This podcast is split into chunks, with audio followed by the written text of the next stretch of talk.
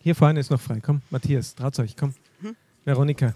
Ich sitze auch ganz vorne. Schau, da sitze ich nicht ganz alleine da. da ist ganz viel frei. Genau, super. Ähm, ja, also ich möchte ganz herzlichen, ein herzliches Willkommen auch sagen an jene, die zugeschaltet sind. Also wir haben hier heute die Pfarre Kagran, Kirchbichel, Obsteig, Graz und Bickenried äh, und in künftig bald auch in St. Pölten ja, gibt es eine neue Gruppe, die gerade im Entstehen sind. Also bitte auch um euer Gebet. Und natürlich auch ganz herzliche Grüße an alle Radio Maria-Hörerinnen und Hörer. Schön, dass wir hier beisammen sein dürfen.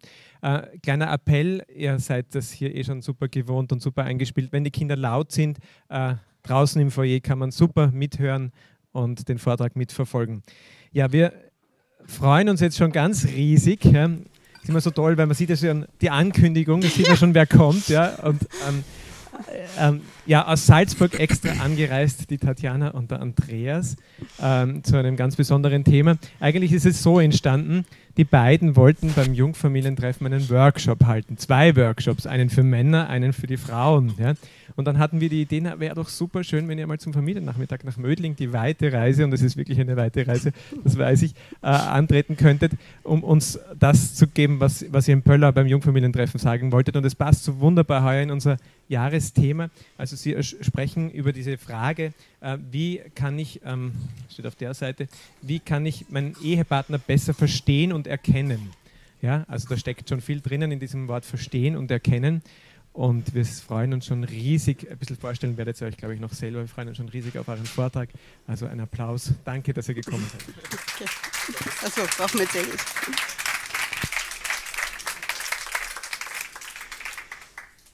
Ja, herzlichen Dank für die Vorstellung. Für Sie, dass wir da sein dürfen. Ja, unsere Anreise, wir kommen von St. Veit im Pongau, das heißt im Salzburger Land. Wir waren ungefähr ja, gute vier Stunden im Auto, gefühlt waren es wahrscheinlich acht. Aber ja, wir sind da und wir freuen uns, dass wir jetzt da sein dürfen und dürfen gleichzeitig ein schönes Wochenende da bei euch im Haus verbringen, dürfen übernachten und morgen fahren wir dann wieder heim. Ja, wir zwei, eben Andreas und Tatjana Schneck, wir dürfen seit 8, 2008 verheiratet sein und sind Eltern von fünf Kindern. Von zwölf, also der älteste ist zwölf Jahre und der jüngste ist zehn Monate alt. Und ja, ursprünglich bin ich Kindergärtnerin und darf eben seit sechs Jahren das Müttermagazin Sonne im Haus herausgeben. Und der Andi ist selbstständig seit 15 Jahren schon. Gell? Mhm. Genau, er hat Industriedesign studiert und hat gemeinsam mit zwei Kollegen da eine Firma aufgebaut. Genau. Wir gestalten Produkte für Liebherr, Ballfinger, technische Sachen. Also wir sind äh, die, die verantwortlich sind, dass man dann mit Produkten gut arbeiten kann, dass sie dementsprechend, wie sie genützt werden. Dementsprechend ist natürlich auch schon von meiner Ausbildung her auch immer eine gewisse analytische Fähigkeit nötig, dass man einfach sich Gegebenheiten äh, anschaut, dass man Kunden verstehen versucht. Also das ist dann mit der Frau noch mal ein bisschen schwieriger, aber, aber zumindest der Ansatz in diese Richtung ist natürlich schon ganz gut gegeben. genau. genau. Ja, nachdem wir geheiratet haben, haben wir dann bald einmal die Zertifikatsausbildung für die natürliche Empfängnisregelung gemacht. Das war also unsere erste große Ausbildung, die wichtig war für unser Eheleben. Ähm, ja, wir haben dann ein paar Kurse gemacht über das Referat für Ehe und Familie, die, ja, die uns wirklich auch sehr geholfen haben, auch in der Tiefe in unserer Ehe zu wachsen. Und letztendlich dann die große Akademie für Ehe und Familie, die wirklich dann nochmal sehr intensiv war und daraus einfach auch nochmal ganz spezieller so ein bisschen dieses Feuer entstanden ist, einfach für Ehe und Familie einfach auch zu arbeiten. Und unser Herz brennt echt dafür. Und was auch ganz interessant ist, also wir stehen heute nicht da, weil wir zu dem, also zu dem Thema sprechen, weil wir das so checken, sondern ganz im Gegenteil. Also wir haben schon herausgefunden, Gott hat da ganz eine eigene Pädagogik. Er schickt uns immer dann einen Anruf und eine Anfrage zum Thema, genau dieses Thema, was gerade extrem schwierig ist in unserer Ehe oder herausfordernd ist, sagen wir es so. Und wo wir wieder wissen, okay, lieber Gott, du weißt schon, warum wir uns jetzt zu dem Thema vorbereiten sollen. Genau.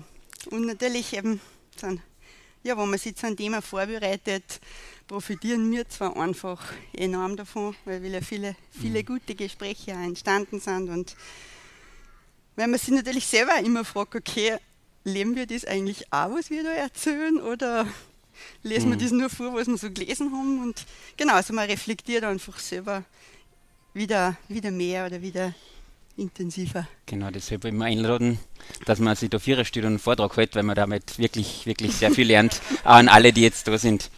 Genau. Starten wir rein. Gut. Ähm, genau. Wir haben uns den, den Impuls heute wirklich sehr, ähm, sehr praxisnah gedacht, weil ich glaube, dass es einfach Sinn macht, nicht über irgendwelche theoretischen Floskeln zu sprechen, sondern einfach zu sagen, wie ist es denn wirklich? Und das ist ja meistens das Schwierigste. Weil über die Theorie und über, über sozusagen ein Ideal zu sprechen, ist oft viel leichter, als wenn man sagt, okay, und wie ist denn das jetzt wirklich bei uns? Wie geht es uns denn wirklich damit? Und darum haben wir jetzt den Auftrag oder den Vortrag einmal so aufgebaut, wir haben eigentlich zwei große Teile. Der erste Teil heißt Männer und oder Frauen verstehen oder verstehen zu versuchen. Der erste Teil ist ein bisschen theoretischer. Und der zweite Teil heißt dann eigentlich nicht verstehen, einfach tun. Das ist dann möglicherweise das sehr praxisrelevante, weil oft mit dem Verstehen an sich ist, ist noch nicht wirklich viel passiert, sondern passieren tut es eigentlich mit dem, dass man es tut. Und wir haben einmal, gerade in unserer Ausbildung haben wir von, äh, vom ehemaligen Weihbischof in Salzburg gehört, es gibt zwei Möglichkeiten äh, herauszufinden, ob, ob eine Erde fruchtbar ist. Also man kann das jetzt natürlich sezieren, untersuchen und schauen, ob die Nährstoffe stimmen und schauen, ob alles passt und ob jetzt die Zusammensetzungen stimmt, ob die Temperatur gut ist. Oder man sieht einfach Gras und schaut, ob es wächst. Und wenn es wächst, muss es gut sein. Ganz einfach.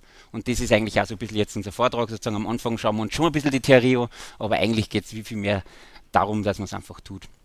In der Theorie oder in der Theorie, ich glaube, es ist die erste Frage, die wir uns ein bisschen gestellt haben, ist, was ist denn eigentlich die, die Aufgabe, die uns eigentlich unser ganzes Leben begleitet, und es ist, glaube ich, eine zumindest davon, ist wirklich unsere Identität zu finden, unseren Platz zu finden, den Gott uns gegeben hat, einerseits als Mensch, andererseits natürlich auch in der Familie jetzt als Mann und als Frau.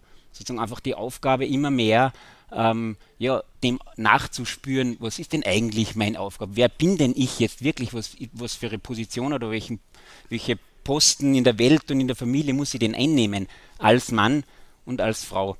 Und wir haben uns da noch einen äh, Satz aufgeschrieben, wo man, den haben wir mal gehört, was geheißen hat, eigentlich ist man als Ehepartner wirklich auch gegenseitig verantwortlich, dass man sich zumindest ein Stück weit zur Heiligkeit verhilft.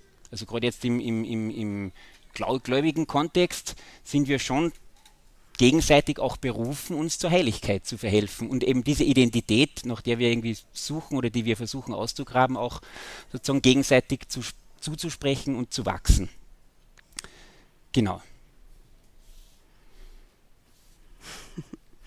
Genau, also das Erste ist einmal, es ist wichtig, eben mich auf meinen Partner einzulassen. Und ich muss nicht immer gleich verstehen, aber wenn ich, wenn ich weiß, okay, diese oder jene Dinge freuen meinen Partner oder mein Partner verhält sich so, weil er ist so geprägt, er kommt aus dieser Herkunftsfamilie und ist eben ein gewordener seiner, seiner Vergangenheit wiederum. Einfach so dieses erste, einfach einlassen auf dieses Anderssein. Und eben dieses zweite, ich muss nicht alles verstehen, sondern einfach tun. Das wird so ein bisschen, dieser Satz wird sich einfach, wird sich da heute ein bisschen durchziehen, weil er immer einfach oft, oft zutrifft. Ja, und ganz zu Beginn eben Männer und Frauen, wir wissen alle, oder wir in dieser Runde, wir, wir wissen, Männer und Frauen sind einfach verschieden. Und heutzutage ist es gar nicht so einfach, über Verschiedenheit von Mann und Frau zu sprechen. Das wissen wir auch in der Runde, dass das immer wieder herausfordernd ist, ganz konkret zu sagen, okay, ich bin Frau, ich liebe Weiblichkeit, du bist der Mann, du lebst Männlichkeit ich liebe Mama, Mutter sein, du liebst Vater sein. Das sind wieder zwei ganz große eigene Themen. Aber ich glaube, in dieser Runde passt das, passt das alles, passt mhm. das gut so. Eine spannende Situation, mit der man vielleicht das einfach ein bisschen klar machen möchte, ist, wir haben jetzt einfach, wir sind gesegnet mit fünf Kindern, haben wir gesagt, wir haben Buben und Dirndeln Und, und es ist schon interessant zu sehen, einfach wie die Ausprägung sozusagen des Männlichen oder auch des Weiblichen sozusagen sich einfach schon sehr früh äh, ganz klar abzeichnet. Also wir haben, wir haben da eine Freundin bei uns zu Besuch gehabt und die hat mir eigentlich die Situation dann nacherzählt, weil mir ist das nicht einmal bewusst aufgefallen. Ich bin von der Arbeit heimgekommen um 6 Uhr oder was am Abend und, und dann sind die, die zwei Älteren, also der Älteste ist der Valentin mit 12 und dann die Amalia, die jetzt äh, 10 wird, also 9 ist, ähm, zu mir gelaufen und haben mich begrüßt. Und, und äh, der Valentin hat mir halt vorgeschwärmt, dass er halt, halt in der Mittagspause ähm, beim Tischtennisspielen halt alle weggefegt hat und, und niedergemacht hat und ich gesagt, ja, alle gut gemacht. Und die Amalia, ohne dass ich es gemerkt hat, hat einfach meine Hand genommen und hat mit meiner Hand getanzt nebenbei, neben, neben dem, dass der Valentin mir erzählt hat, sozusagen, was er so gemacht hat. Und die Kinder haben sich einfach dessen bedient, quasi mir bedient, jeder sozusagen nach seiner Art und Weise, wie er sich mir mitteilen möchte und wie er oder sie sozusagen letztlich auch schon eine, ich bin fest überzeugt, sozusagen eine Grund- oder eine Grundidentität einfach mit in die Wiege gelegt bekommen hat, weil einfach das Weibliche und das Männliche ganz, ganz klar da ist. Bei der bei den Mädchen, also ihr lebt es einfach in, in, der Erziehung ganz klar, da geht es ja darum, dass sie schön ist, dass sie tanzen möchte mit mir, dass sie sozusagen gesehen werden möchte, dass sie, wirklich ihr die, das zuspricht, spricht, dass sie schön ist und dass sie dass sie mir gefällt und dass sie da ist. Und beim Valentin oder bei den Burben dann auch, also der, der, der Vincent natürlich genauso, da geht es einfach immer sehr, sehr stark darum, sozusagen sich ein bisschen zu beweisen, zu zeigen, okay, was kann ich. Ich weiß nicht, ob ich das sozusagen vielleicht auch falsch präge. Ich möchte das jetzt gar nicht so, äh, so als absolut hinstellen, aber es ist einfach das, was ich beobachte, wenn man heimkommt oder wenn ich mit, mit den Kindern sozusagen in, in Beziehung bin, wie sie halt sind einfach. Und natürlich haben wir uns ein bisschen theoretisch auch gebildet und wo es eben ganz klar darum geht, okay, der Vater hat schon sehr, sehr prägende, äh, identitätsgebende Rolle sozusagen auch für die Kinder natürlich, weil die Mama ist eh da, sie behütet, sie beschützt, sie ist eigentlich mit kleinen Kindern geht es halt einmal gar nicht anders, als dass die Mama eben da ist und sie umsorgt. Und vom Vater ist halt immer sehr oft das, was, was sie mitbekommen, als sozusagen, wer bin ich als eben heranwachsender Bursche, heranwachsendes Mädchen. Und das ist, glaube ich, schon was, was ich einfach, ja, was man sieht, wie sich diese Identität als Mann und Frau einfach schon von frühester Kindheit äh, heraus entwickelt auch. Oder andere kleine Geschichte am Spielplatz, ein Haufen Kinder in der Sandkiste und fliegt ein Hubschrauber vorbei. Was machen die? Oh, Hubschrauber! Und die Mädels spielen weiter und schaufeln. Denen ist nicht einmal aufgefallen. Wir haben echt gelacht, wenn wir das gesehen haben, weil, weil die ganze Sandkisten voll und alle Mädels haben weitergespielt und alle Buben haben aufgeschaut. Das war echt spannend. Genau. genau also genau, einen, einen, lustigen, äh, einen lustigen Satz, aber das ist jetzt eher sozusagen auf das Erstere bezogen, mit dem, wo wir gesagt haben, man weiß schon gar nicht mehr so genau, ob man von Mann und Frau und mittlerweile diversen und so weiter reden darf. Habe ich nur vorgestern, glaube ich, im Radio gehört, darum haben wir es uns noch aufgeschrieben, weil es lustig war irgendwie, wo es äh, über einen Faschingssonntag oder was halt gegangen ist und dann hat er gesagt, und, da, und er möchte auf alle Fälle dann die Herr und Frau und alle sonstigen Schaften begrüßen. Einfach nur, also, was für mich da zum Beispiel auch, in, ich habe auf der Kunstuniversität in, in Linz eben studiert, und das war damals sicher eine von den Vorreiter in dem Bereich der Gender äh, Mainstreaming und so weiter. Und, und da habe ich bei dem, da hat es dann einmal eine Umfrage gegeben, wie zufrieden das man war und einfach um, um da Informationen einzuholen. Und da ist halt dann das erste Mal, das war für mich da sehr, sehr prägend, weil ich das erste Mal dort gelesen habe, sozusagen, wo man sich einfach die ganz normalen Daten ausfüllt und wo man halt dann eintragen kann, männlich, weiblich oder eben sonstiges, wo man sagt, okay, das war für mich damals so fremd und so, wo ich, wo ich mir einfach gedacht habe, ist interessant sozusagen, dass man überhaupt von der Seite denken muss oder, oder sie dann sozusagen solche Gedanken kommen. Und wir möchten jetzt auch gar nicht zu tief in das Thema einsteigen, weil es, glaube ich, hat in dem Sinn jetzt da nicht, mhm. nicht wirklich Platz. Aber nur, ich bin echt ein Fan davon, wenn man, so wie wir vorher gesagt haben, man sollte einfach was ansehen und schauen, ob es Gras wächst. Oder man sollte einfach sozusagen einen gewissen natürlichen Zugang haben und dann ergeben sich viele Sachen von selbst, ohne dass man das zu sehr vertheoretisiert und, und verkompliziert und möglicherweise dann auch sogar pervertiert oder mhm. so sagt, wie es vielleicht dann gar nicht mehr logisch und normal ist eigentlich. Mhm. Ja, genau. eben, und trotz allem gibt es eben auch aus der Hirnforschung ganz typische weibliche Eigenschaften und ganz typisch, typische männliche Eigenschaften. Und wir haben ein altes Buch wieder ausgekramt von John Gray, Männer sind anders, Frauen auch. Und es ist immer noch hochaktuell. Und ich habe nachgeschaut, es ist 98 rausgekommen. Also wirklich schon, wirklich schon ein paar Jahre alt. Aber es ist wirklich, also eben wie gesagt, es ist immer noch hochaktuell. Und wir wollen ja einfach ein paar so äh, Highlights herausstreichen, was jetzt wirklich so typisch Frau, typisch Mann äh, beinhaltet, weil es natürlich auch wiederum wichtig ist, dass ich meinen Partner dadurch einfach auch besser verstehen kann oder besser annehmen kann.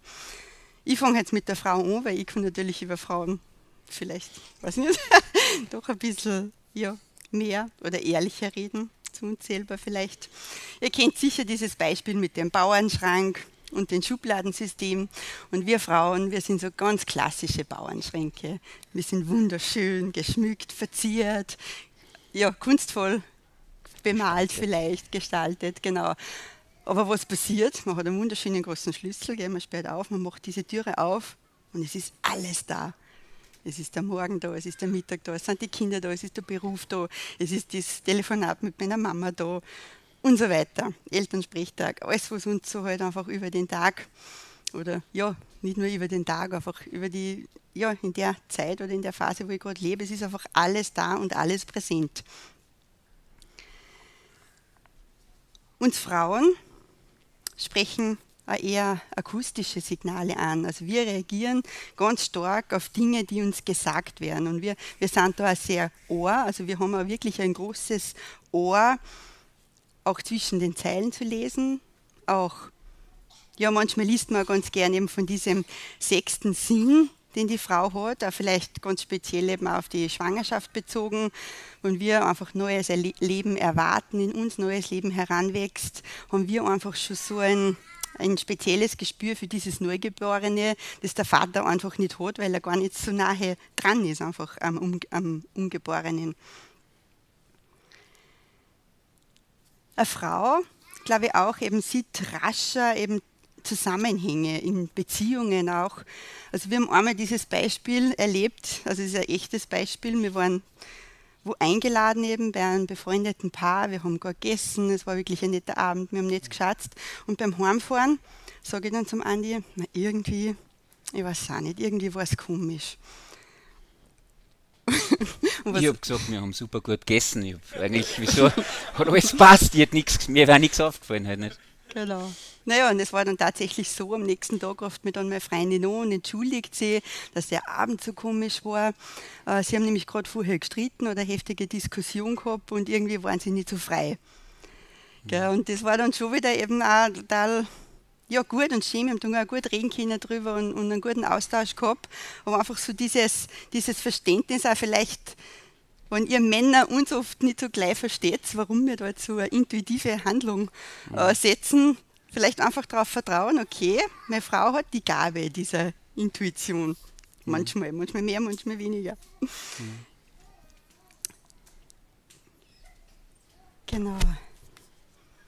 Genau, und was eben der John Gray auch noch ganz speziell schreibt, ist so, wir Frauen, äh, wir haben gern, also wir leben ganz oft in so einem Wellengang. Also man, man darf natürlich nicht immer nur den Hormonen die Schuld geben, wobei die schon ganz oft schuld sind natürlich. Aber es ist einfach wirklich so, wir können einfach von einer Stunde auf die andere Stunde wirklich einfach gut gelaunt und fröhlich und glücklich sein und ja, was packen wir an, was tun wir heute?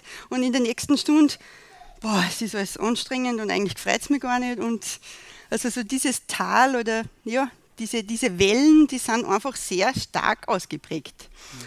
bei uns. Und der John Gray, der spricht überhaupt von einem Jammertal. Also wir Frauen,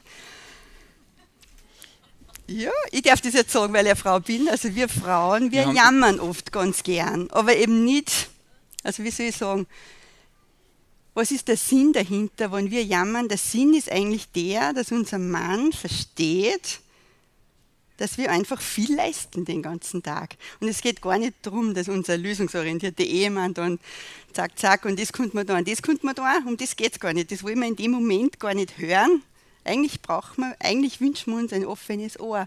Wir wünschen uns jemanden, der einfach da ist und mir zuhört und zum Schluss sagt, ja, Tatjana, ich weiß eh, was du den ganzen Tag leistest.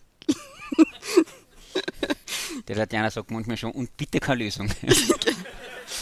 ich tue jetzt jammern und sag mir ja. Weil ich bin wirklich sehr lösungsorientiert. Das ist einfach auch immer schon beruflich bedingt und so. Das, aber das ist echt, echt sozusagen gleichzeitig kann das eine Schwäche des Mannes sein, wenn sozusagen zu sehr die Lösung immer im Vordergrund steht, dass eigentlich das Verstehen der Frau dann gar nicht da ist.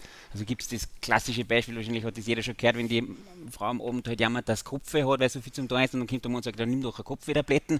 Na, eh klar, ich meine, das wisst die Frau auch, dass man Tabletten nehmen könnte, aber es geht ja nicht darum, die Lösung zu mhm. erfahren, mhm. sondern, ah, okay, ja, was hast du denn heute den ganzen Tag erlebt, was ist denn gegangen, wie, wie ist der denn gegangen, was be beschäftigt den, was und so weiter. Also das, dass man einfach wirklich, also von, von der männlichen Seite braucht man echt dieses, ja, das, das Bemühen um das Verstehen.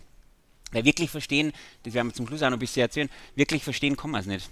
Weil, weil na, von beiden Seiten nicht, weil verstehen, verstehen würde ja heißen, dass ich sozusagen wirklich ein, bisschen, ein Stück weit nachempfinden kann, aber das kann ich zumindest, vielleicht bin ich da sehr ungebildet oder geeignet dafür, aber ich kann es wirklich nicht verstehen. Ich kann mich dann bemühen, dass ich, dass ich darauf eingehe und dass ich sie versuche zu verstehen, aber im Sinne von verstehen, dass ich sage, ah, stimmt, das, das, das, kann ich, das, spüre irgendwie nach oder also, das ist nicht leicht und ich glaube, das ist von anderen Seiten genau gleich. Genau. Mhm. Und ich, ich gleich noch weiter mit einigen äh, typische oder ja, mehr oder weniger typische Eigenschaften, einfach was beim, beim männlichen Denken sind. Also, Tatjana hat vorher schon angesprochen, Schubladensystem wird, wird, wird oft so zitiert. Ich glaube, das ist schon eine Fähigkeit, was sozusagen beim Mann positiv und auch negativ zugleich ist sozusagen. Also es ist gegen das Multitasking. Multitasking ist eher der Bauernschrank, wo man sagt, man, man, man schaut, dass man äh, den, den wir sagen auch immer klassische Beispiele, wenn ich beim Kind die Schurchbandeln bind, dann bind ich die Schurchbandeln und wenn du nebenbei die Milch übergeschüttet ist, dann geht es halt vielleicht über. Aber ich bind die Schurchbandeln und, und, und, und, das ist, und das ist echt eine Fähigkeit, die wir einfach in unserer gemeinsamen Zeit auch schon gelernt, wo man sagt, wenn es irgendwas gilt, was man mit großer Konzentration machen sollte, dann soll ich das machen. Und wenn es was gilt, was man gleichzeitig fünf Sachen noch im Auge behalten sollte, dann sollte es die Tatjana machen. Also das haben wir einfach schon gelernt da gegenseitig und das ist jetzt vielleicht ein bisschen überspitzt dargestellt, aber es ist in, in, im Grunde einfach schon eine große Wahrheit. Genau, dann vielleicht einfach auch vom, vom männlichen sozusagen Urinstinkt. Also ich bin, ich bin aufgewachsen mit insgesamt, wir waren sechs Brüder. Bei uns ist natürlich sehr, sehr ordentlich zur Sache gegangen. Da ist, ich weiß ja nicht, wie das meine Mama geschafft hat. Also da ist schon immer, oder immer, es ist schon oft sozusagen eine gewisse Rivalität gewesen und, und, und sehr technisch orientiert. Wir haben Eishockey gespielt alle, also das schon einige, einige Verletzungen davongetragen, aber es hat trotzdem immer alles gut funktioniert und das ist sicher auch sozusagen, glaube ich, schon was, was eben dem, dem, dem männlichen oder dem eben heranwachsenden Burschen einfach auch ein bisschen zugrunde liegt. Eben das Beispiel, was ich vorher schon gesagt habe, mein Valentin, der hat doch beim Tischtennis spielt, es geht schon ums Gewinnen. Man spielt schon damit man eine Gaudi hat, aber eigentlich will man gewinnen. Und, und, und, und das ist einfach, glaube ich, bei Frauen sicher auch, aber vielleicht bei Männern halt dann einfach nochmal eine Spur stärker sozusagen irgendwie ausgeprägt. Genau, dann sachlicher sind die äh, Sachen, wo man eher sozusagen beim Männlichen sagt, auch wenn wir vorher gesagt haben, die Beziehungsthemen sind bei uns auch ganz, ganz klar eher das größere Verständnis einfach bei der Tatjana von der Frau Seiten her und bei mir ist das sehr technisch meistens und, und ich tue mir dann auch nicht so leicht, das immer sozusagen auch wirklich zu, zu verstehen, obwohl man sich natürlich auch als Mann bemühen kann und soll, ist eh klar. Also es nicht, gilt nicht als Ausrede, dass man sagt, das ist nicht mein Thema, sondern man muss sich oder kann sich schon, schon bemühen, dass man da auch was lernt. Genau, dann Themen, Themen sind eher sozusagen beim Männlichen ist oft das nach außen gerichtete, also auch ich habe das ganz stark erlebt, sozusagen mit unserem ersten Kind, das jetzt dann schon zwölf Jahre ist, wo ich auf einmal dachte, oder wo in mir sozusagen dieser Ruf sozusagen irgendwie vielleicht da laut worden ist, hey, okay, jetzt hast du Familie, jetzt schau drauf, dass das passt, dass das, dass das beschützt, dass, das, dass die kümmert, dass die Finanzen passen, also dieses nach außen gerichtete ist bei mir halt sehr stark ausgeprägt, schreibt auch in dem Buch sozusagen eher männlich, ich glaube, Frauen wollen das auch ganz gern, dass sie beschützt sind, dass sie sozusagen wem haben, wo man sich anlernen kann. Einfach, wo, wo, wo, der, wo der Mann auch seine, seine, seine männliche Rolle, wenn man es so brutal sagt, sozusagen auch klar, klar sozusagen stehen sollte.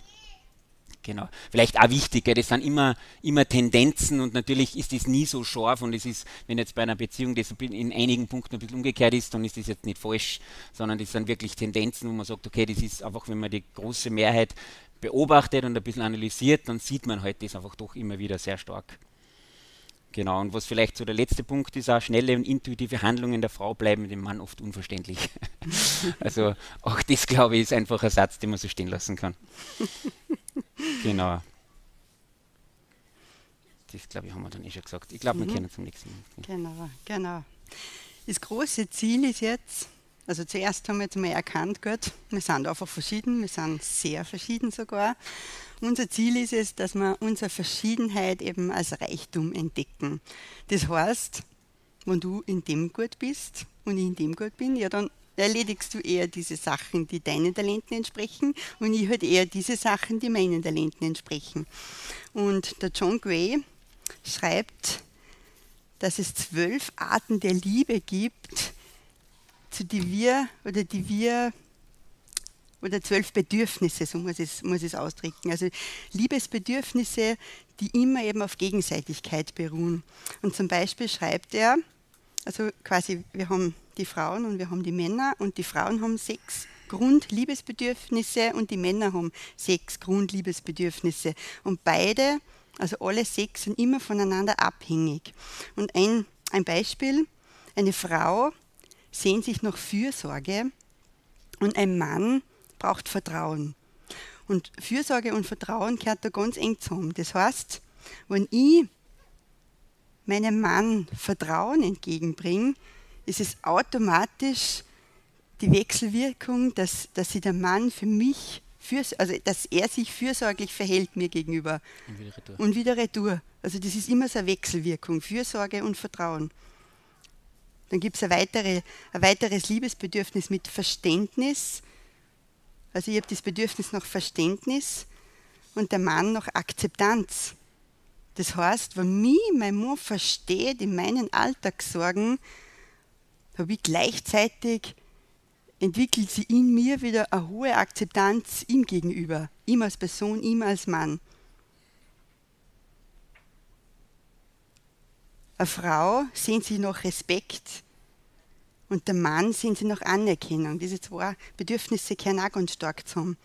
Wenn ich von meinem Mann respektiert werde, zum Beispiel jetzt in meine Mama sein und in der Entscheidung, eben, dass ich daheim bin bei meinen Kindern, dann ist das für mich automatisch wieder so ein Liebesbeweis, dass ich wiederum eben meinem Mann absolute Anerkennung auch für sein Tun und für sein Sein schenken kann.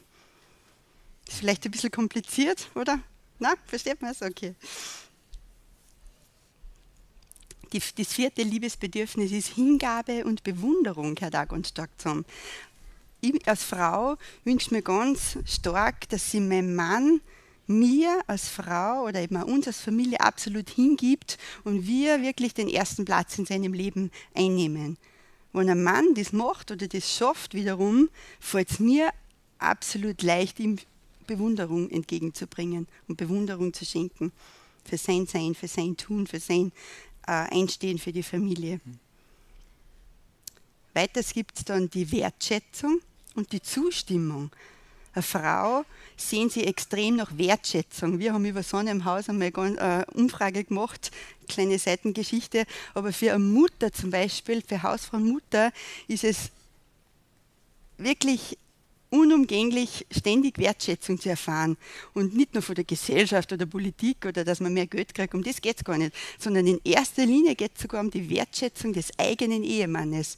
Das ist für eine Ehefrau das Allerwichtigste. Und wenn mir der Andi sagt, Wahnsinn, ich schätze das total, dass du deine Zeit so opferst, dass du daheim bist, dass du dich um die Kinder kümmerst, dass du unsere Familie so im Griff hast, dann ist das für mich eine totale ja, da gehe ich auf, gell, da wäre ich einen Meter größer, sagen wir im Bongau. Und eben umgekehrt dann wieder, ja, kann, kann ich dann automatisch wieder meinem Mann Zustimmung schenken. Vor allem mir Zustimmung in seinen Entscheidungen, äh, berufliche Entscheidungen oder, keine Ahnung, handwerkliche Entscheidungen oder wie auch immer. Oder genauso die Wertschätzung und Zustimmung gehört da wieder ganz stark zusammen.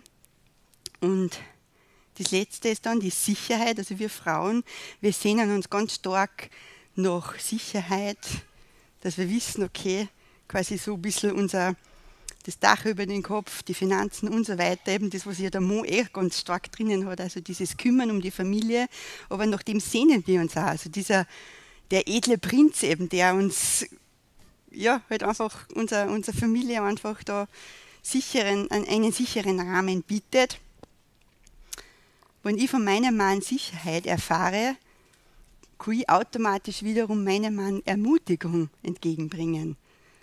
Und wie stark ist es für einen Mann, das wissen alle Männer da herinnen, wie stark ist es, wenn man von seiner Frau ermutigt wird in den Dingen, die einem wichtig sind oder die man anpacken möchte oder Entscheidungen oder wie auch immer.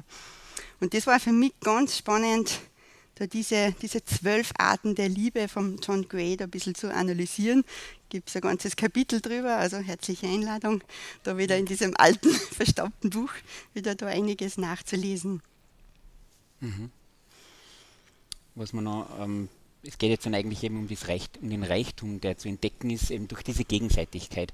Wir haben jetzt einige Punkte eben gehört. Ähm, auf die, die, so die Überbegriffe zu den Punkten werden wir noch ein bisschen genauer anschauen.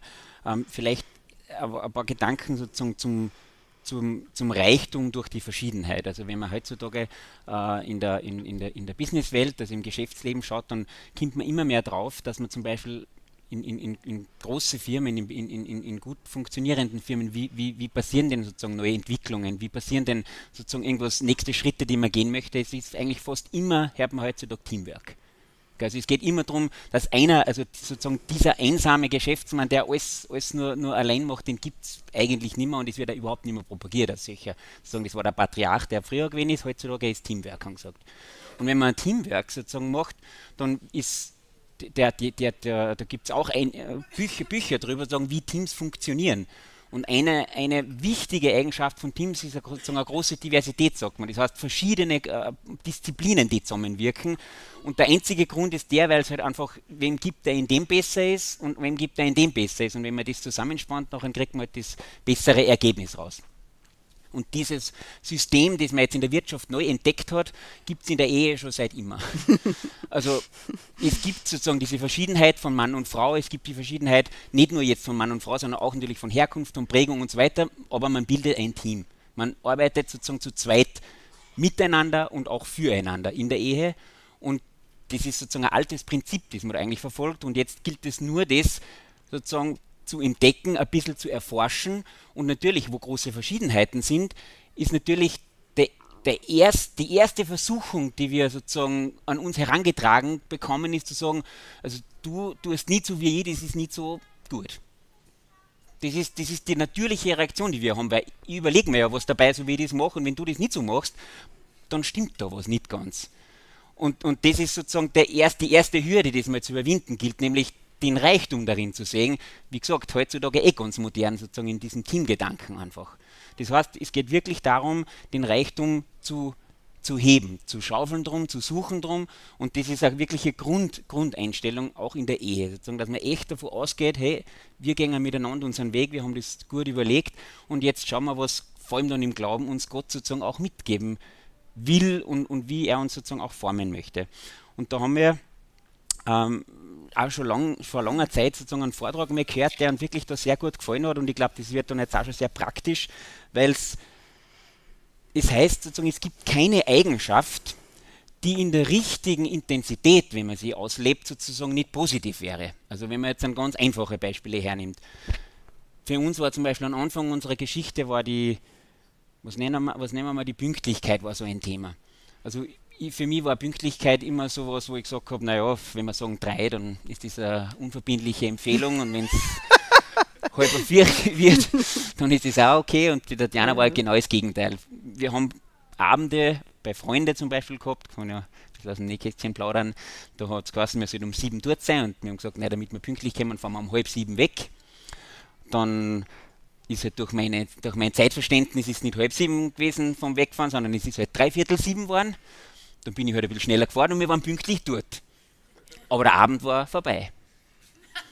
weil, weil sozusagen wir nicht um halb sieben weggefahren sind. Was ausgemacht gewesen wäre. Wir sind eh pünktlich gekommen, aber sozusagen das Zeitverständnis, dass die Tatjana mhm. gesagt hat, wir wollen früh genug wegfahren, damit wir Zeit haben, damit wir uns dort einfinden können und so weiter, das war einfach sozusagen mit dem zerstört, weil ich halt einfach gesagt habe, okay, eine Viertelstunde später passt auch, obwohl wir eh noch pünktlich gekommen sind. Ich habe das damals auch nicht verstanden, weil ich gesagt habe, wir sind eh pünktlich da, was ist denn?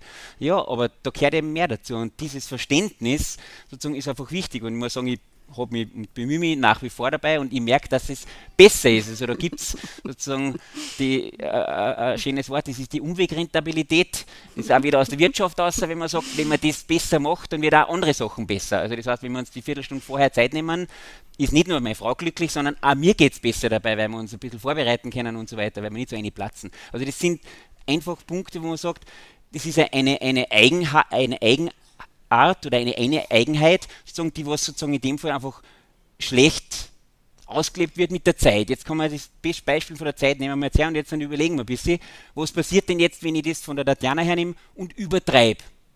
Wenn ich jetzt dann sage, ich nehme das mit der Viertelstunde später wegfahren, trotzdem nur pünktlich kommen, das ist vielleicht schon grenzwertig, weil vielleicht könnte man sagen, wenn man eh noch pünktlich kommt, dann braucht man das jetzt nicht so streng nehmen und dann kann man trotzdem noch einen schönen Abend haben und in den ganzen Abend angefressen sein, weil einen das genervt hat, wenn man vier später wegfährt. Jetzt kann man aber das natürlich noch, noch weiter spielen und sagen, irgendwann wird man, wenn man sozusagen so akribisch wird mit der Zeit, dann wird das sozusagen eine zwanghafte Art und Weise, wenn, wenn, wenn man dann sagt, okay, man, man ist fünf Minuten irgendwo spart, dann ist der ganze Tag kaputt, nur weil man sozusagen zu wenig flexibel ist im Leben, auf die Zeit bezogen, dass man das sozusagen eigentlich hemmt.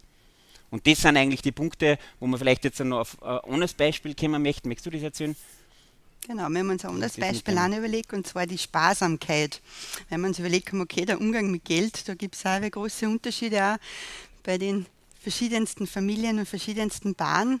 Und jetzt eine Frage an euch, ganz praktisch. Wir haben jetzt die Sparsamkeit, wo man die Sparsamkeit, Sparsamkeit eben ins Negative übertreibt. Wie ist man dann? Geizig. Geizig, ja. Ist geizig gut? Ist geizig gut? Nein, ich glaube nicht. Also ich glaube, da sind wir uns einig, geizig ist nicht gut. Sparsam ist, ist in, in, in gewissen Bereichen sicher gut. Jetzt kann man das sozusagen mhm. ins andere übertreiben oder in die, in die andere mhm. Richtung gehen. Genau, also quasi die, die positive Übersteigerung, wo man, wo man Sparsamkeit ins Positive übertreibt. Was ist man dann? Ja. ja. Zuerst einmal großzügig. Ist großzügig gut? Ja, wird man noch gut sagen. Die nächste Stufe von großzügig ist dann verschwenderisch. Verschwenderisch ist wieder sicher schlecht. Und man sieht da sozusagen, da ist jetzt die, die, Sparsamkeit und die Großzügigkeit und die Übertreibung in die, in die, in die negative Sparsamkeitsseiten wird geizig und in die andere Richtung wird es verschwenderisch. Und jetzt ist die Frage, wo stehst du und wo stehe ich? Und wo treffen wir uns denn? Also das ist wirklich eine super Methode, wo man einfach sozusagen als Ehepaar darüber nachdenkt, wo stehen wir denn? Und vielleicht ganz klassisch aus dem Beispiel jetzt heraus, muss man sagen, ist bei uns so gewesen, dass wir beide sehr sparsam waren und, und wir haben uns beide fast gebettelt in dem Bereich. Und wir sind dann von Freunden aufmerksam, äh, aufmerksam gemacht worden, weil die gesagt haben, das ist schon, irgendwie ein bisschen schäbig, wenn es da nichts hergibt. Oder wenn es da, also wirklich, wo man sagt, wie, wie, geht man denn mit dem Thema um? Und es hat dann auch in, innerfamiliär durchaus einige Gespräche gegeben, halt, weil wir gesagt haben, ja, für Geschenk, keine Ahnung, drei Euro müssen genügen, sage ich jetzt mal übertrieben gesagt. Und und dann haben wir, das war echt interessant. Nein. ich muss dramatisieren. Also. Und, und, und, dann haben wir, es war echt lustig, und dann haben wir, haben wir eine Bibelstützung damals zu dem, der mhm. Diskussion und so, und dann ist wirklich, käme Gott gibt, äh, liebt einen großzügigen Geber. Mhm. so richtig. Genau, und dann ja. war da natürlich noch vieles mit dem Zehen und so, ja. uns recht beschäftigt, und da haben wir ja. mal ein halbes Jahr gehabt, wo wir uns mal nur mit Gott beschäftigt haben. Genau. Genau. Aber darum bemühen wir uns in dem, einfach um, um, um zu schauen, wo, wo steht man denn eigentlich? Also in dem Bereich muss man sagen, da werden wir jetzt beide eher bei Sparsamkeit sozusagen ins Negativ ab, abgedriftet. Ein Beispiel, was uns auch immer, immer wieder sozusagen beschäftigt, ist zum Beispiel, wir haben, also ich bin von meiner Natur her, sage ich mal, sehr aktiv. Tatjana ist vielleicht ein bisschen weniger aktiv, jetzt kann man mit dem Wort schon wieder spielen. Jetzt kann man sagen, okay, was ist denn jetzt ein wenig Aktivität, wenn man sagt, ich bin ein sehr aktiver Mensch, wenn ich das jetzt übersteigere? Was passiert denn dann? Was, was passiert mit mir dann? Wie wir ich dann? Ruhelos, mhm. getrieben, genau. Das ist mhm. eigentlich nicht mehr gut. Aktiv selber ist sicher gut, in dem richtigen Maßstab, aber es, wird, es kann sofort zu viel werden. Und ich merke das ganz wirklich, bei mir ist das einfach so. Ich kann schwer Nein sagen, ich sage sofort, ja, wir kommen nach Wien und halten einen Vortrag. und nein, das haben wir beide gesagt. das haben wir beide gesagt. genau, genau. Ja. Nein, aber es, es, gilt wirklich aufzupassen, sozusagen auch, das, auch die Ressourcen sozusagen richtig einzusetzen. Und bei der Tatjana, und das ist echt ein Feld, wo wir schon immer wieder auch sozusagen Diskussionen haben, aber wo, wo sie mir echt gut tut. Also Tatjana ist sicher eher. Ja, nicht so. Was sagst du? Die Frage an euch. Ja. Die Frage an euch, also quasi die, die, ins Positive dann? Ja, genau. Also die, die positive, das positive Übertreiben von aktiv, was ist man dann? Bitte? Träge war dann ja, schon, war dann schon die, mhm, die ganz mhm. extreme. Was, wär, was wären nicht so die Extreme? Vielleicht gibt es noch einen Schritt vorher. Relaxed, ja, gelassen, ja. gemütlich. Genau, eigentlich schöne genau. Wörter. Genau. Genau, und das ist, das ist das, wo wir uns sozusagen wirklich, wirklich gegenseitig helfen genau. müssen, manchmal auch.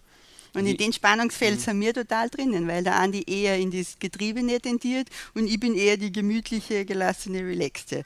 Mhm. Und zum Beispiel, wenn wir auf Urlaub fahren, für mich ist das überhaupt kein Problem, den ganzen Tag am Strand liegen und nichts da. Das geht für meinen Mo gar nicht. Darum fahren wir jetzt wohin, wo man liegen und tauchen kann. genau. Ja, ja. Aber ihr versteht es, also das ist, glaube ich, wirklich ganz, ganz ein wichtiger Punkt, dass man das, und man sieht vielleicht auch in der Runde schon, wenn man das Ganze mit ein bisschen Humor nimmt, dann geht es halt auch immer viel leichter, weil wenn man, es ist, man ist sehr, sehr leicht verführt drin, dass man sich so ein bisschen eine verbeißt und sagt, für mich ist das halt jetzt gut und eigentlich möchte ich jetzt die, jetzt wenn ich auf dieses Aktivbeispiel gehe, eigentlich möchte ich jetzt nur gerne die Runde laufen gehen oder sonst was und, und, und, und irgendwo muss man dann den Schritt zurückgehen und sagen, ja, ist es wirklich so wichtig oder passt es eh, wenn ich das morgen tue oder wie können wir den wieder anschauen, dass wir eigentlich den richtigen Weg finden da dazwischen. Und das ist echt für, die, für uns als Ehepaar sozusagen, für die Person, mhm. als Paar und als Familie eigentlich wichtig, dass wir da miteinander mhm echt den Reichtum Und ein entdeckt. kleines Beispiel zu der Aktivität ist so dieses Kaffee trinken. Ich liebe es nach dem Mittagessen, ein Haferl Kaffee und einfach gemütlich nur Zeit und dann geht es eh wieder an die Arbeit. Und mein Mo ist teilweise so, wirklich so getrieben auch vom, vom Arbeiten und Dingen und das nächste, gerade für diese Samstage zu Hause, weil da ist einfach so ein bisschen unser Hausarbeitstag, dass der Kaffee fast ja, auf einen Schluck hinuntergeht und so eigentlich, mir geht es ja gar nicht um den Kaffee, gell? mir geht es um die Zeit, wo wir beieinander sitzen nach Mittagessen, dann einmal mhm. einfach eine schöne Zeit miteinander haben, ein bisschen quatschen und dann geht eh wieder die Arbeitszeit los. Aber da haben wir schon ganz oft Konfliktpotenziale gehabt, wir zwar. Genau. Aber wir arbeiten dran. genau. So, und jetzt starten wir unsere letzte Genau, den zweiten, mhm. den zweiten Block, das ist jetzt dann eigentlich, jetzt, wir haben jetzt dann, glaube ich, eh schon einige praktische Beispiele auch gehört, aber trotzdem ein bisschen aus der Theorie raus. Und, und im zweiten Punkt wollen wir einfach sozusagen der Überschrift ein bisschen den Raum geben, also nicht verstehen, einfach tun. Und zwar haben wir da, auch, das war eigentlich so ein bisschen das Thema unserer Abschlussarbeit von, von, der, Akademie. Von der Akademie, genau, ähm, wo wir uns dem Buch sozusagen sehr gewidmet haben, das Geheimnis glücklicher Ehen also das ist wirklich auch sehr, sehr gut äh, aufbereitet und, und einfach mit, also das ist so gemacht, da hat es eine Umfrage gegeben von wirklich sehr, sehr vielen, ich weiß aber nicht, nicht mehr genau, sehr, sehr vielen Ehepaaren, die was sozusagen befragt worden sind. Erstens schon mal würden sie sich als glückliche Ehe bezeichnen, getrennt natürlich, und dann hat, haben, haben alle halt äh, die, die Meinung preisgegeben. Nein, man hat auch noch eine eigene Stimme in der Ehe. Also das ist. man ist schon ein Fleisch, aber man darf sozusagen getrennt auch voten. Und die die Paare, wo beide angekreuzelt haben, sie sind sehr glücklich, die sind dann auch wirklich als, also als definitiv glückliche Ehe bezeichnet worden und dann hat es natürlich, das ist immer von einer Skala von 1 bis 10 gewesen und da hat es dann ein bisschen Abstufungen gegeben und, und sagen einfach wirklich eine persönliche Sicht drauf und ich glaube, das ist zwar vielleicht lustig im ersten Moment, aber es ist echt eine legitime Frage, ja. Und auch die Frage, die man selbst immer wieder sich stellt einfach. Also wir fragen uns schon immer wieder auf einer Skala von 1, 1 bis 10, wie glücklich bist mit mir oder wie geht's dir mit mir oder, oder, oder wie glücklich bist mit unserer Familie und der Ehe und so, also dass man das echt einfach auch ein bisschen ehrlich abfragt und, und wenn das, und, oder, oder wir, wir haben da für uns das Wort, Wort geprägt, der Liebesbarometer, sagen wir halt sozusagen, der schwankt natürlich immer ein bisschen, die Entscheidung füreinander, die ist, die ist klar, also da, da gibt es natürlich, da, da Gott sei Dank gibt es da nichts zu rütteln. Das ist eigentlich der Hafen und die Sicherheit, mit der wir echt leben dürfen. Also das ist ein riesiges Geschenk und eine Gnade letztlich. Und trotzdem gibt es das Gefühl, das was halt ein Parameter ist und der halt einmal mehr und einmal weniger ist, je nachdem wie die Stressauslastung ist. Bei mir sicher, wie die Arbeit noch läuft, bei der Tatjana, wie es mit der Familie läuft, wie die Schule geht und und und. Also da sind viele, viele Punkte, die was natürlich mit hereinspielen. Aber das eben zu dieser, zu dieser Studie und da sind eben sehr, sehr interessante Ergebnisse eigentlich eben auch äh, herausgekommen, sozusagen, welche Ehen wirklich glücklich sind und, und, und wie das dann erfragt worden ist. Und da sind insgesamt, ich glaube, zehn zehn oder zwölf sozusagen so große Punkte äh, herausgekommen, sozusagen, was eigentlich der, das Fundament ist, warum sozusagen diese Paare, die wo beide angekreuzelt haben, dass sie sehr glücklich miteinander sind, was die denn eigentlich so dann, damit es so ist. Und da wollen wir jetzt einfach einige noch äh, herausgreifen. Genau. Ja, eigentlich geht es um diesen ersten Punkt, der scheinbar ganz einfach und eben unscheinbar ist, aber so große Wirkung zeigt. Der Untertitel von diesem Buch von der Chanty Feldham ist ja, warum die kleinen Dinge einen großen Unterschied machen.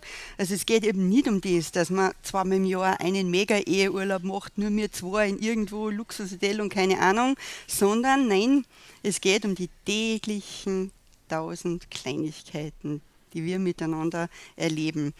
Und dieser erste Punkt, da spricht eben die Chanty Feldhahn von den fünf fantastischen Gesten, die das Eheglück beflügeln. Und es ist wirklich spannend. Es klingt so, echt, es klingt so einfach, aber es ist so tief, es ist echt so tief. Und dem Mann sprechen einfach fünf andere Gesten über die Frau. Logisch natürlich, gell? Und Genau, das möchte ich eben jetzt kurz sagen. Also diese fünf Gesten für den Mann, was spricht denn ein Mann an? Es ist rausgekommen bei der Umfrage, so dieser erste große Punkt oder dieses Wichtigste für unseren Mann ist ehrlich Danke zu sagen. Hm, klingt jetzt recht einfach. Meinem Mann danken für sein Sein, für sein Tun, für das, was er für uns als Familie macht, aber wirklich ehrlich Danke sagen.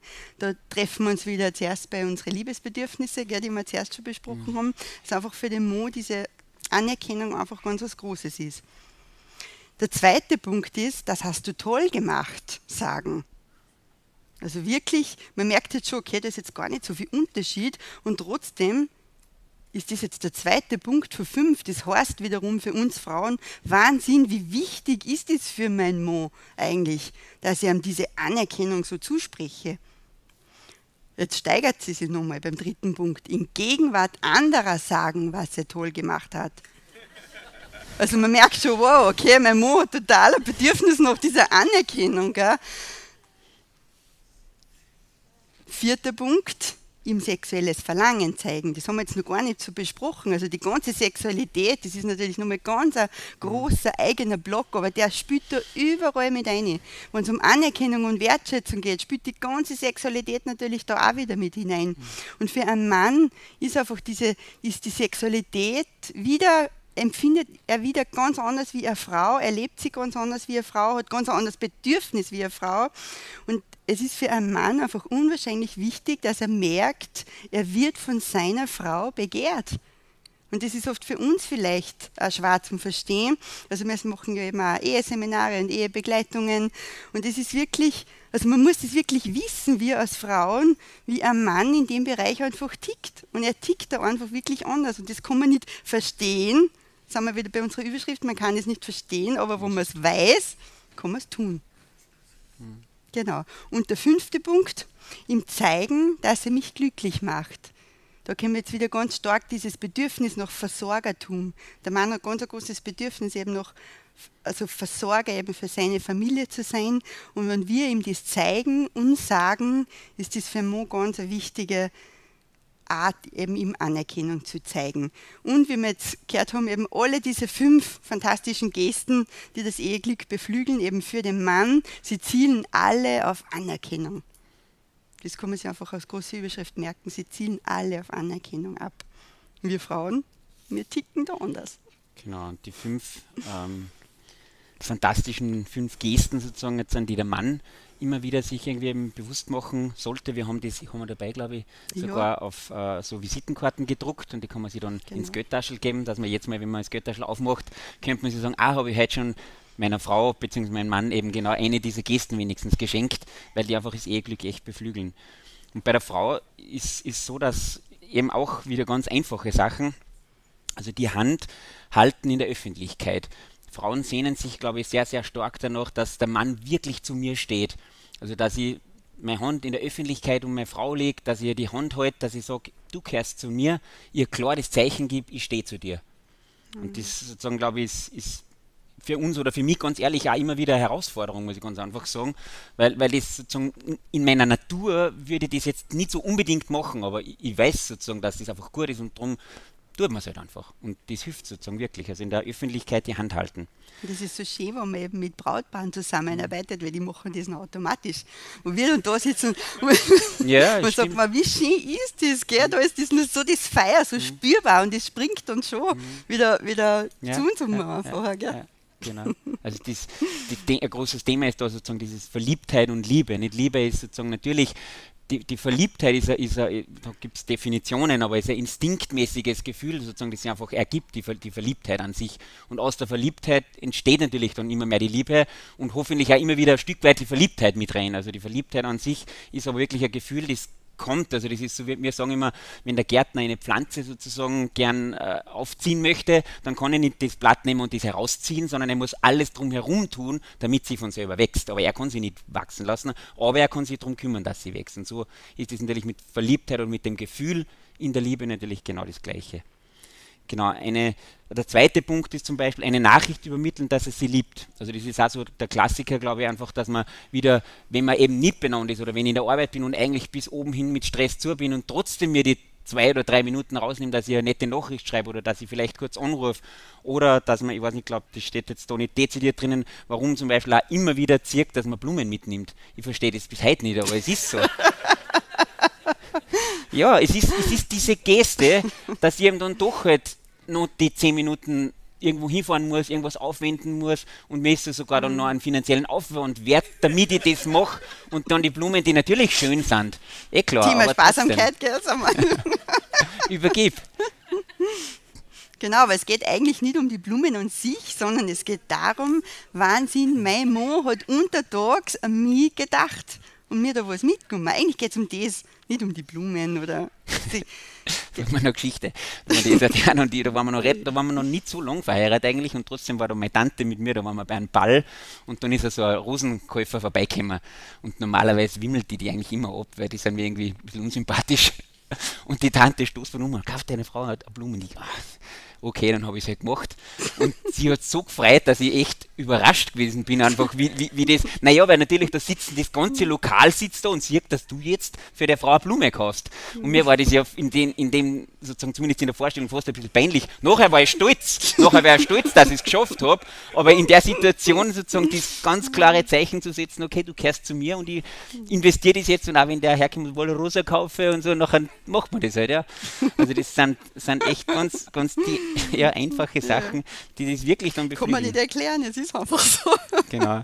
Dann auch da ist im Grunde das jetzt da nochmal noch mal auch wieder in die gleiche Kerbe. Also sozusagen Arm um sie oder aufs Knie legen in der Öffentlichkeit. Das ist fast quasi nur ein bisschen intimere äh, Beweis, dass sie wirklich zu mir gehört, gehört, dass ich nicht jetzt nur die Hand halte, sondern meine, meine Hand sozusagen am, am Oberschenkel eben drauflege oder irgendwie in die Nähe zeige. Dann der vierte Punkt, der ist jetzt nicht mehr ganz direkt dabei, aber, aber glaube ich auch einer, der sehr wichtig ist, ist ihr von Herzen sagen, du bist schön. Also auch die, die, die, die Schönheit ist was sozusagen, was für Frauen einfach, glaube ich, wirklich ansprechend ist und da man jetzt nicht nur unter Anführungszeichen jetzt um, die, die Schönheit, so wie man es heute überall proklamiert kriegt, als, als Model oder sonst was, sondern wirklich die Schönheit, wo ich den Menschen erkenne und natürlich mit dem Äußeren, aber vor allem auch sozusagen mit dem Inneren zu sagen, hey, du bist wirklich eine wunderschöne Frau. Und wenn ich das ganz, ganz echt und von Herzen immer wieder sage, dann ist das einfach was, was meine Frau ja, auf Wolke 7 schweben lässt. Und wirklich echt wichtig ist, dass man da schon das ehrlich sagt, aber es braucht jetzt auch nicht so sein, dass ich sage, nein, das sage ich nur einmal, also in drei Jahren ehrlich, weil, weil, weil, weil öfters brauche ich es eh nicht sagen. Oder so. Also da, da gibt es auch einen, einen, schönen Spruch, wo er gesagt hat, wie, wie heißt das? Ähm, genau, wo, wo, was, was, äh, genau. was heißt, ja, liebst du mich überhaupt? Dann sagt die Frau zum Mann halt, dann sagt er mal, ja sicher liebe ja, wieso sagst du es denn nicht? Naja, ich habe es bei der Hochzeit gesagt und bis jetzt hat sich nichts geändert. Also das ist sozusagen dieses männliche Denken, wo einmal ein Wegweiser steht in die Richtung und dann fährt man halt den so lange, bis was anderes kommt. Aber das ist bei einer Frau nicht. Bei einer Frau muss die alle 100 Meter stehen, damit man einfach wieder, immer wieder weiß, so ist es. Und das ist wirklich zum Verstehen für mich. Ja. Aber das ist jetzt echt nicht best gesagt, sondern das ist einfach aus unserer Erfahrung zeigt das, das wie, wie, wie, wie, wie wir halt einfach auch ticken. Genau. Und der fünfte Punkt ist noch, der ist glaube ich auch wichtiger, den kann ich jetzt nicht ganz nachvollziehen, aber der steht, sich anstrengen, sich anstrengen, nicht griesgrämig oder verärgert zu sein. Also Frauen, glaube ich, ist, ist, ist, also es ist wirklich einer von dieser großen Umfrage gewesen und der ist ganz, ganz oben gerankt gewesen, also unter die Top 5, dass man wirklich auch das Bemühen hat, dass wenn man jetzt dann vielleicht auch viel Lasten zum Tragen hat, jetzt beruflich oder sonst irgendwie auch sozusagen ganz offensichtlich zu zeigen, ich bemühe mich, dass ich jetzt nicht angefressen oder nicht christcremig oder sozusagen, dass ich, dass ich meine, meine Laune versuche, sozusagen mhm. ins Positive zu lenken. Chance, genau. Genau. Jo ich glaube, äh, genau, und, und vielleicht als, als übergeordnet kommt man sagen, sozusagen bei, was beim Mann so sehr stark die Anerkennung zeigen ist, ist bei der Frau sehr stark dieses Liebe zeigen. Einfach wirklich diese Zuneigung, dass du bist meine Nummer eins und dieses, dieses eigentlich immer wieder zu zeigen. Also wenn man da auf Gegenseitigkeit sozusagen zu schaut, ich glaube, das ist was, wo man wirklich mit diesen fünf Gästen ja immer wieder an der Ehe einfach positiv arbeiten genau. kann. Ich habe mir kriegt zu uns als kleines Geschenk eben diese Visitenkarten. Ich habe sie in meinem Rucksack und mein Rucksack steht irgendwo, aber ich werde die dann noch holen. Kriegt sie wirklich dann quasi für die Männer ein Kartel und für die Frauen ein Kartel. Muss ich immer wieder nachkontrollieren können, okay, mache ich das eigentlich oder nicht? Also wir müssen selber auch immer wieder drauf schauen, wie es uns eigentlich geht mit diesen fünf Gesten. Aber mhm. eben, wie gesagt, es klingt so einfach, aber mhm. es sind wirklich tiefe, tiefe Einfachheiten, die eben den großen Unterschied dann eigentlich ausmachen. Genau. Vielleicht zum Abschluss noch, also die, das ist jetzt quasi der erste Punkt gewesen von den zwölf, was da gibt in dem Buch drinnen. Mhm. Und da sind unter anderem ist wirklich auch wichtig, einfach die Zeit zu verbringen. Also steht drinnen, Paare, die viel Zeit miteinander verbringen, sind einfach glücklicher wie die, die was das nicht tun. Eh logisch, aber die schreiben eben sozusagen nicht, nicht äh, Sie sind nicht glücklich, weil sie so viel Zeit miteinander verbringen, sondern, sondern sie mhm. verbringen Zeit miteinander, damit sie eben glücklich sind. Genau, also die Zeit steht vorher. Die steht vorher die Zeit und wenn man einfach die Zeit miteinander verbringt, dann kommt das Glück von, von selbst sozusagen auch. Also dort der Zeit die Priorität geben. Dann steht auch ein Punkt, ist, ich glaube, das ist in der Runde auch sehr klar, Paare, die was Gott in den Mittelpunkt stellen, sind einfach auch glücklicher wie welche, die was das nicht machen, in der Mehrheit, zumindest dieser Umfrage noch, weil einfach sozusagen der Dritte im Bunde ist. Es ist, glaube ich, in, de, in, in dem Kontext, wo wir da sitzen, eh für uns relativ klar immer wieder. Und wir wissen selber, wir sind in, unserer, ja, in unserem Ego oft gefangen und wenn man dann sozusagen wieder die, die Hände ausstrecken darf nach jemandem, der was aus, außerhalb von uns ist und wo wir uns beide hin ausrichten können, dann hilft es natürlich einfach glücklicher zu sein oder eben auch glücklicher zu werden auf Dauer. Dann realitätsnahe Vorstellungen ist auch ein großer Punkt, der dann beschrieben wird. Also einfach, dass man sagt, hey, ich habe einen Mensch geheiratet und keinen Superheld und auch nicht Gott oder sonst irgendwem. Gott ist bei uns im Bunde hoffentlich als Dritter, aber geheiratet habe ich einen Menschen mal jetzt auf unserer Ebene. Und dessen muss ich mir einfach auch bewusst sein. Also einfach auch realitätsnahe Vorstellungen. Da gibt es eben noch einige Punkte. Ich möchte auf die jetzt gar nicht mehr so nahe eingehen. Echt herzliche Einladung, da einfach in das Thema noch ein bisschen hineinzudigern. Ich glaube, das echt einfache und ganz oberste und wichtigste, sagen wir, sind diese fünf Gesten, weil die kann jeder relativ leicht eigentlich tun, nur man muss es halt tun. Das ist genau. der Punkt. Ja, na somit sind wir am Ende angelangt. Okay, Dankeschön und alles Gute. also, Schleimer. Danke, Robert. Ja, perfekt. Ja, Dankeschön. Ja, super. Danke. Ja, super. Dankeschön, Dankeschön, Dankeschön.